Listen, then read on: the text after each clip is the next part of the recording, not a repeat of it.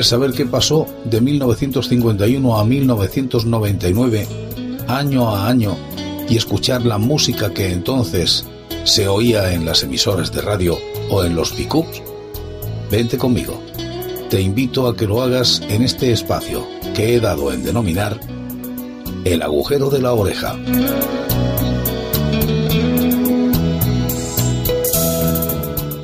Paul McCartney sigue siendo, bueno, el artista que más discos ha vendido en la historia, pero además ahora mismo, lo mismo en su concierto más de la mitad de la gente era de menos de 20 años. Y otra cosa que quiero destacar, y hace dos semanas tú me preguntabas... El programa de radio El Gran Musical era uno de los más populares en este año 1965 que hoy comenzamos. Los cambios sociales, la cada vez más feroz competencia de la televisión y el desarrollo tecnológico propiciaron una cierta renovación de contenidos. Los años 60 fueron testigos del nacimiento de los radiofórmulas en España. En 1963 comenzaba a emitirse el Gran Musical con Tomás Martín Blanco, espacio de música ligera, y en 1966 nacía la cadena Los 40 Principales. La radio de los éxitos. Jóvenes profesionales como Joaquín Luque Cholo Hurtado, Pepe Domingo Castaño, José María Íñigo o Miguel de los Santos se incorporaban a estos espacios novedosos pensados para atraer la atención de un sector de audiencia hasta entonces obviado, los jóvenes. En las madrugadas Cholo Hurtado llenaba la noche de melodía con madrugada en la cadena Ser.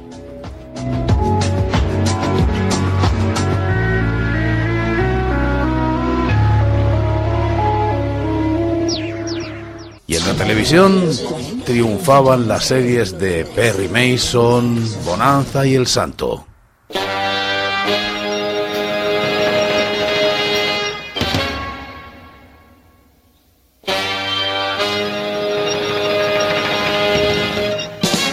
Perry Mason es un personaje de ficción que apareció por primera vez en las novelas policíacas de Orl Stanley Garner.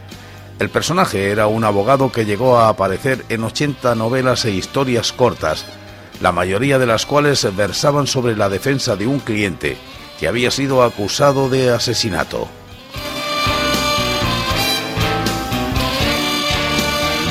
En general, Perry Mason era capaz de demostrar la inocencia de su cliente mediante la averiguación de la culpabilidad del verdadero asesino, otro personaje de la historia.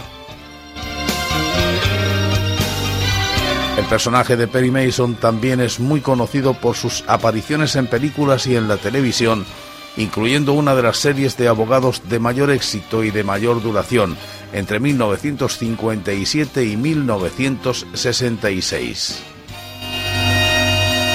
También fue el protagonista de otra serie entre 1973 y 1974 y de más de 25 largometrajes realizados para la televisión entre 1985 y 1993.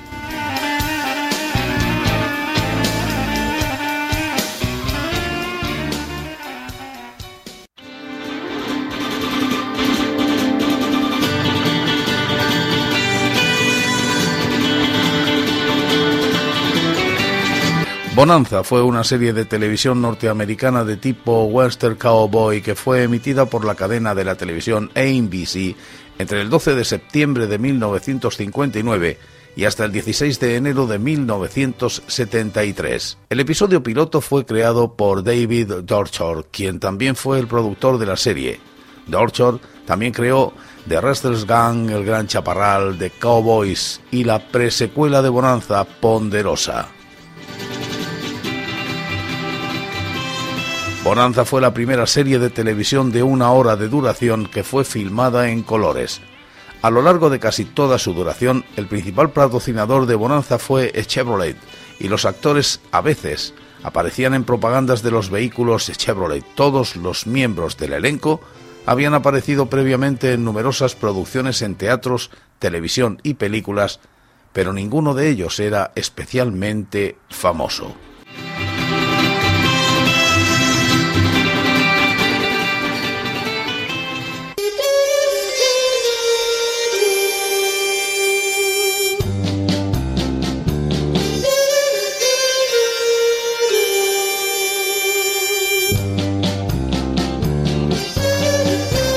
El Santo.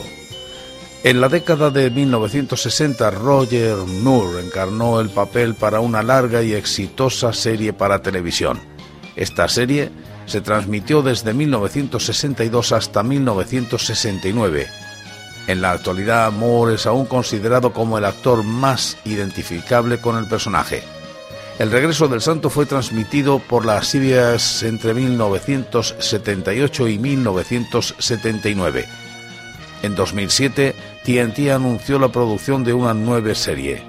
James Purefoy fue anunciado como el nuevo Simon Templar. Sin embargo, aún la producción permanece en desarrollo esperando la presentación de un film piloto para el verano de 2000 y lo que siga.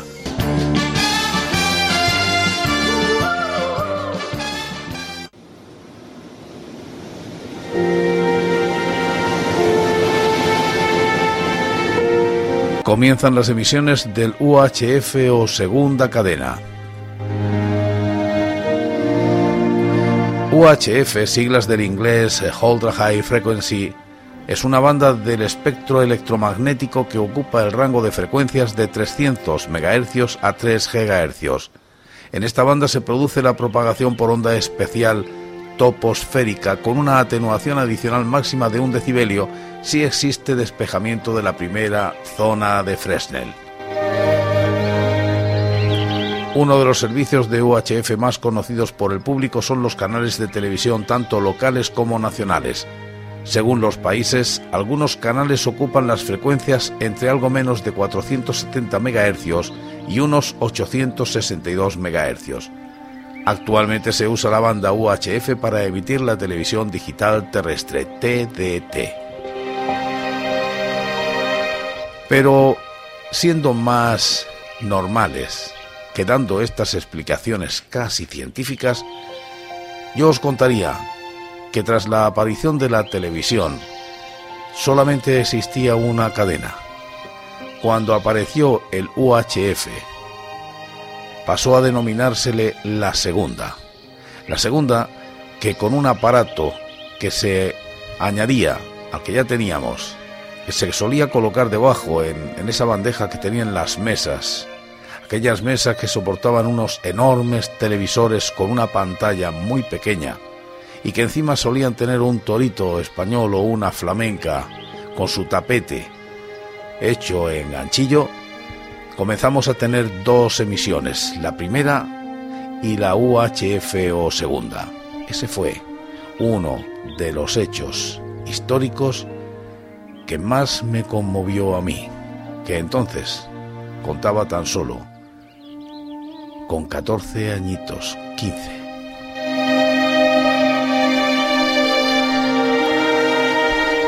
Y también lo que fomentó en mí la afición que hoy siento por el teatro fue precisamente la serie teatral de televisión española Estudio 1. Un programa dramático producido por Televisión Española que comenzó a emitirse el 6 de octubre de 1965 y que consistía en la representación televisada de una obra de teatro. El programa nace en plena época dorada de los espacios dramáticos en televisión española. En aquellos años, la programación de la cadena estaba casi copada por espacios de producción propia, en la que los programas teatrales ocupaban un lugar privilegiado. Se emitían entre una y dos representaciones diarias, en horario de media tarde y nocturno respectivamente, la mayoría de las veces en riguroso directo en series como novela, teatro de familia Gran Teatro, Estudio 3. Estudio 1 vino a ocupar el hueco que dejaba Primera Fila, su inmediato predecesor, como el espacio dramático por antonomasia de la cadena, en horario de máxima audiencia. Su primera representación fue la obra La Rosa de los Vientos, con interpretación de Fernando Delgado, María Masip y María José Valero. Estudio 1 se convirtió en el programa dramático por antonomasia y se mantuvo 20 años en pantalla de forma casi ininterrumpida. El prestigio alcanzado por este espacio, considerado como uno de los puntales de la historia de la televisión en España, ha desdibujado el recuerdo de otros programas coetáneos que no tuvieron ni su longevidad ni su reputación. La calidad de las obras escogidas, las excelentes interpretaciones y las impecables realizaciones han convertido en España la expresión Estudio 1 en sinónimo de teatro en televisión.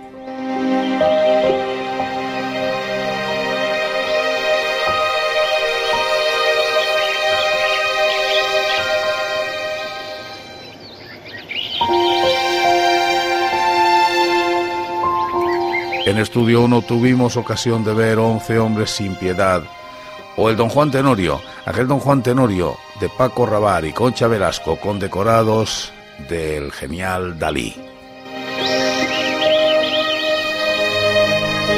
Cinco horas con Mario y tantas y tantas obras que despertaron en mí la pasión por el teatro, por el teatro bien hecho, con una adoración casi, casi rayando en la locura por José Bódalo, un gran actor, un actor de carácter.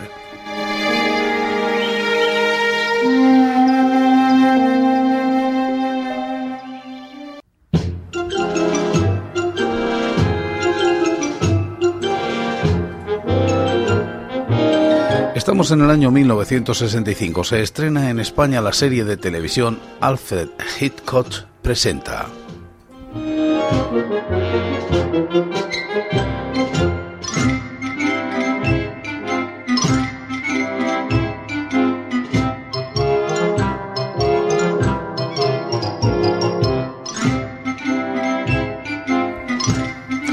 Surgió un nuevo proyecto televisivo. Alfred Hitchcock presenta una serie de la cual presentaba él mismo unas historias cortas en la línea de sus películas.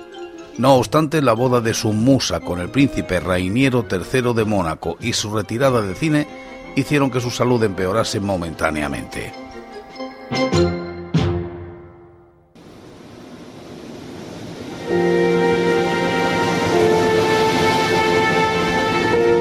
se estrena en España la serie de televisión Los Defensores.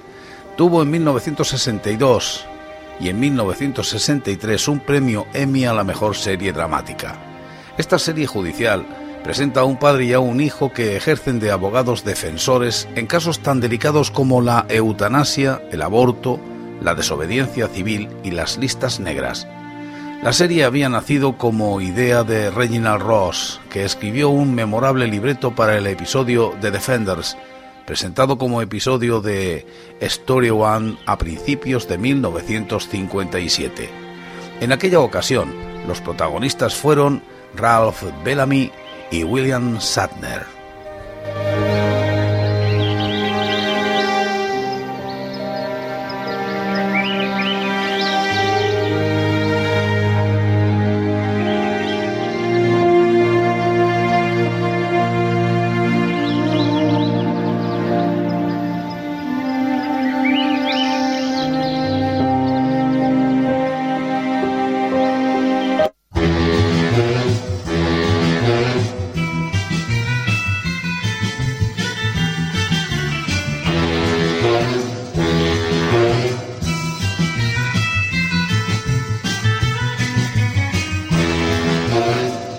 Se estrena en España la serie de televisión La familia Monster.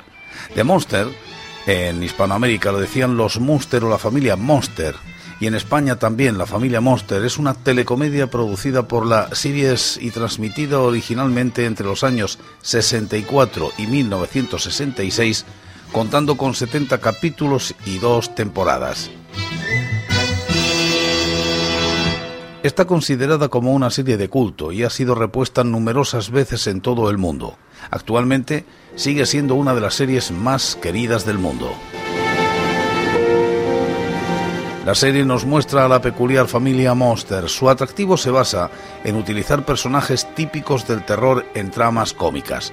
Estas, a su vez, desarrollan situaciones cotidianas como el primer día de colegio del niño o la llegada de nuevos vecinos, que toman un cariz cómico a raíz del contraste entre la normalidad de los estadounidenses medios y la peculiaridad de los Monster. La idea en que se sostenía el, programa era similar a la de The Adams Family, pero muy diferente y mucho mejor que esta. Además, a diferencia de esta, utilizaba personajes típicos del terror y no personajes originales. A pesar de ser un gran éxito de la televisión, la serie fue cancelada a finales del año 1966 debido a un desacuerdo entre los productores de la serie y la CBS, ya que la cadena planeaba la versión en color de todos sus espectáculos y no se llegó a decidir quién costearía los nuevos gastos.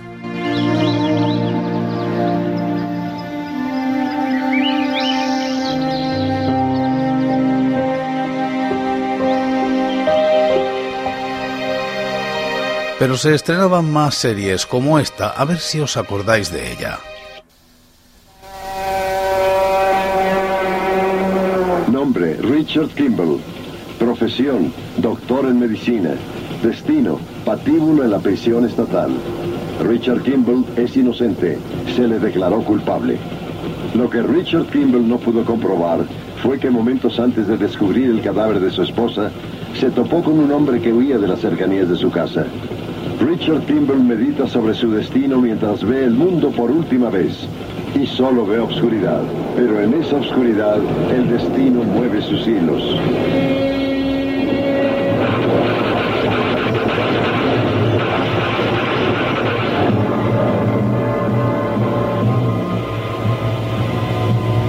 El Fugitivo es una serie de televisión estadounidense que fue ideada por Roy Huggins y emitida entre los años 63 y 67 en cuatro temporadas de 30 capítulos cada una.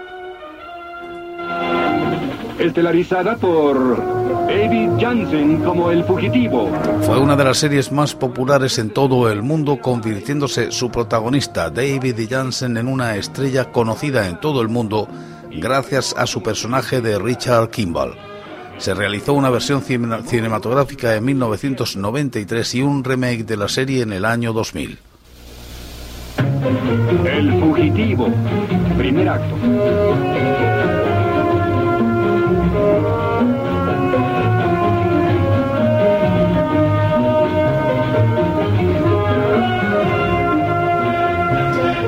Y se estrenan más series como esta. Eh, la española, en España, perdón, Perdidos en el Espacio. Es una serie de ciencia ficción en la televisión creada y producida por Irwin Allen, lanzada por Fox Television y transmitida por CBS. La serie estuvo en antena tres temporadas, la primera de ellas todavía en blanco y negro, con 83 episodios que salieron al aire en Estados Unidos entre el 15 de septiembre de 1965 y el 6 de marzo de 1968. Esta serie fue la segunda de las cuatro de ciencia ficción que Allen realizó para televisión. Su tema principal era la aventura de viajar a través del espacio. Conceptualmente la serie es una adaptación de la era espacial de la novela clásica de aventuras La familia Robinson Suiza, donde Johann David West. Durante las primeras dos temporadas la serie sigue las aventuras de una familia de astronautas que queda atrapada en un mundo extraño después de haberse perdido en su intento de llegar al sistema Alpha Centauri. En la tercera temporada viajan a otros mundos en su intento nunca resuelto de llegar a su destino original o de volver a la Tierra.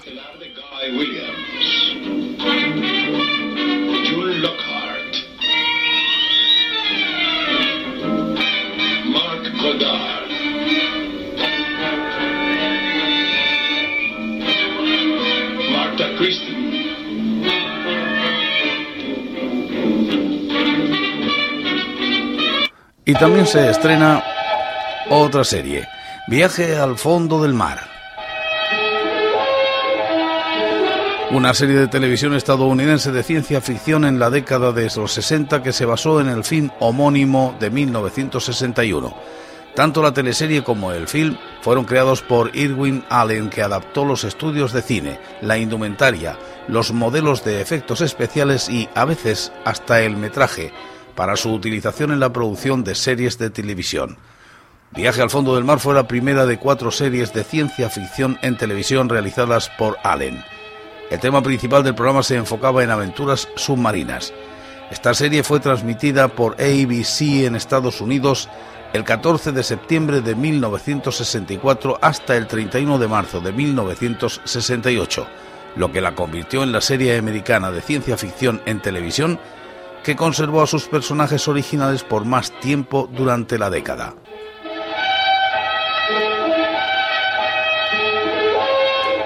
De los 110 episodios producidos, 32 fueron filmados en blanco y negro y 78 en color. Las primeras dos temporadas se desarrollaron en la entonces futura década de 1970.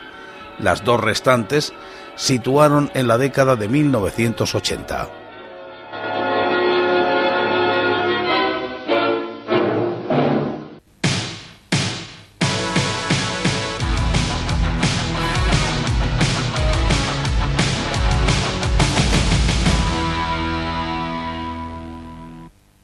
A los grandes éxitos de 1965.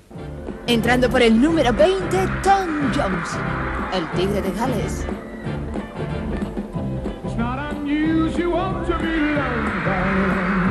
Que conste que las de abajo no estaban pagadas. ¿eh? Es que él levantaba esos clamores. El tema no es nada extraño. Y en el 19, los cuandos.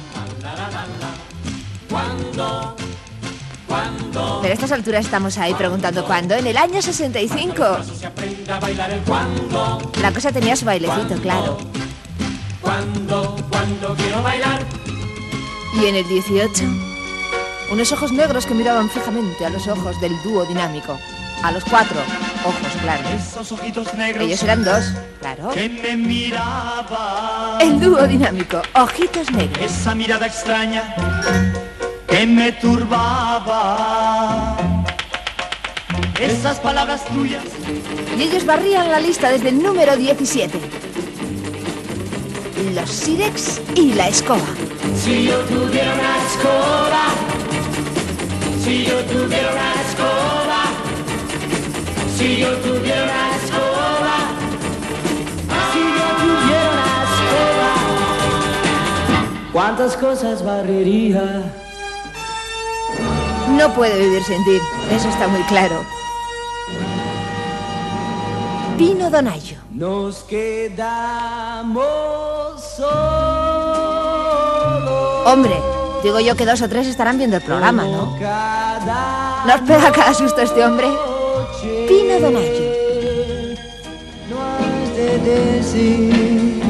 Que Y en el la 15, quieres.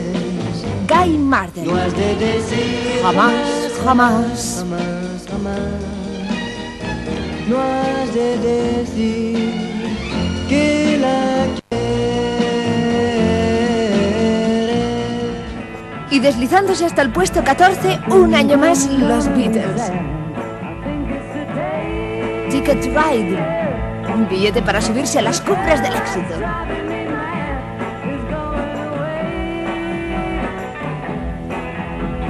She's got a ticket to ride. She's got a ticket to ride. She's got a ticket to ride, but she don't care. un recado de parte de la tele.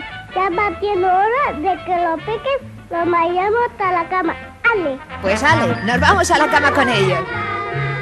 Cleo, Tete, Maripí, Coletitas. A el pequeñín que se nos olvidaba, Cuquín. En el número 13 de nuestra lista.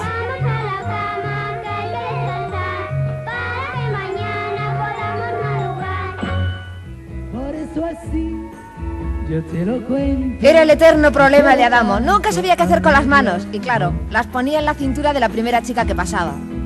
Y mis manos en tu cintura, pero mírame con dulzor. La cosa es que las chicas se dejan, claro. Como es Adamo.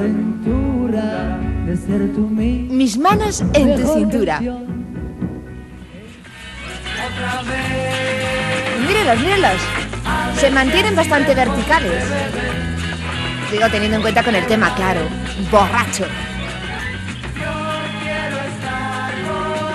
Lo de las gafas oscuras debe ser a modo de tapavinos.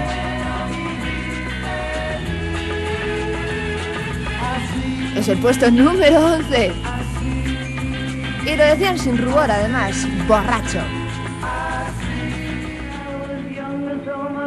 Y estos chicos no es que patrocinen la lista, pero como si lo hicieran. ¡Qué barbaridad! En cuanto uno se descuida, aparecen ocupando cualquier puesto. Ahora es el número 10. Beatles de nuevo.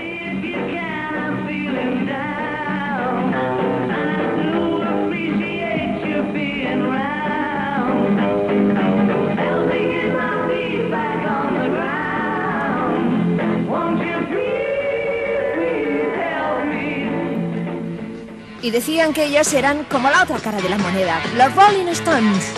También, también estaban en nuestra lista de éxitos del año 65, sin encontrar, como siempre, satisfacción.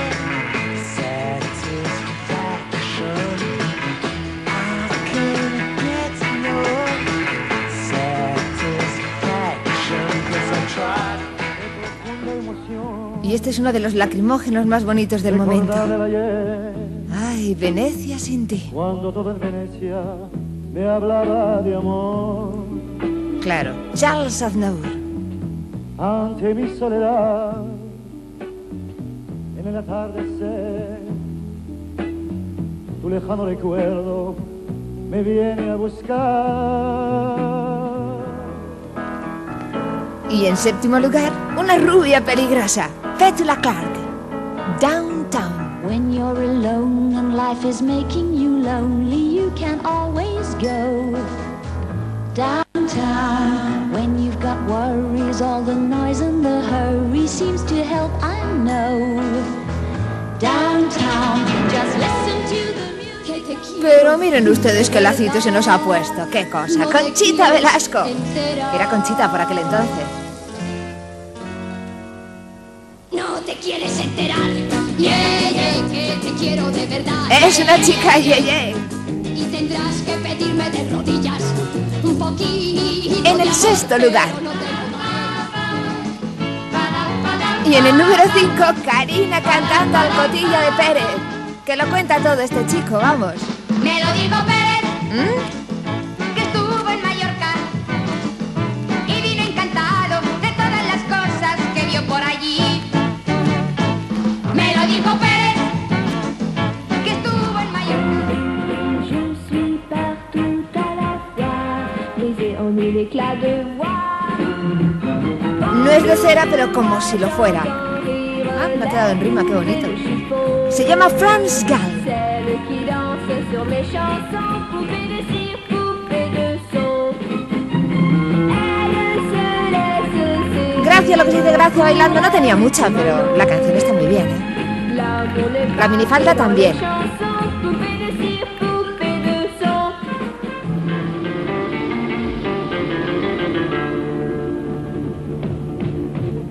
Gran puesto en escena de los brincos con este flamenco. Lo de la capa y el ponerse en fila indias para hacer bonito.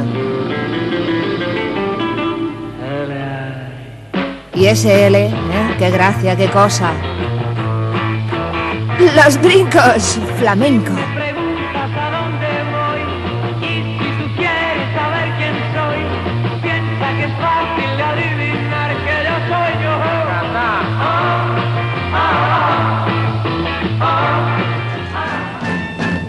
Sudores nos ha costado que la bolita aprenda a bailar la yenca. Hemos metido horas, pero no se ha lucido, ¿eh? Vengan chicos, vengan chicas a bailar. A ver esa bolita. La yenca. Esto es muy fácil lo que hacemos aquí. Esta es la yenca que se baila. Observen, observen. Izquierda, izquierda, derecha, derecha, adelante, detrás. Un, dos, tres. Izquierda, izquierda, derecha, derecha, adelante, detrás. Un, dos, Todo el mundo baila la yenca en el 65. amores que se han ido. Y llegamos al número uno. Jimmy Fontana y el mundo. silencio yo me pierdo y no soy nada verte a ti.